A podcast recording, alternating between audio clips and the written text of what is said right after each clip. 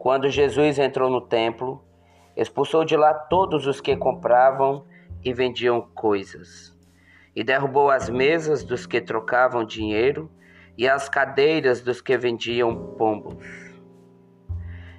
Ele lhes disse: As Escrituras dizem: Minha casa será chamada casa de oração. Vocês, porém, a transformaram no esconderijo de ladrões. Alguns cegos e coxos foram ao encontro de Jesus no templo e ele os curou. Quando os líderes dos sacerdotes e os professores da lei viram as maravilhas que Jesus tinha feito, e também as crianças do templo gritando: Glória ao filho de Davi, ficaram muito zangados e lhe perguntaram: O Senhor está escutando o que estas crianças estão dizendo?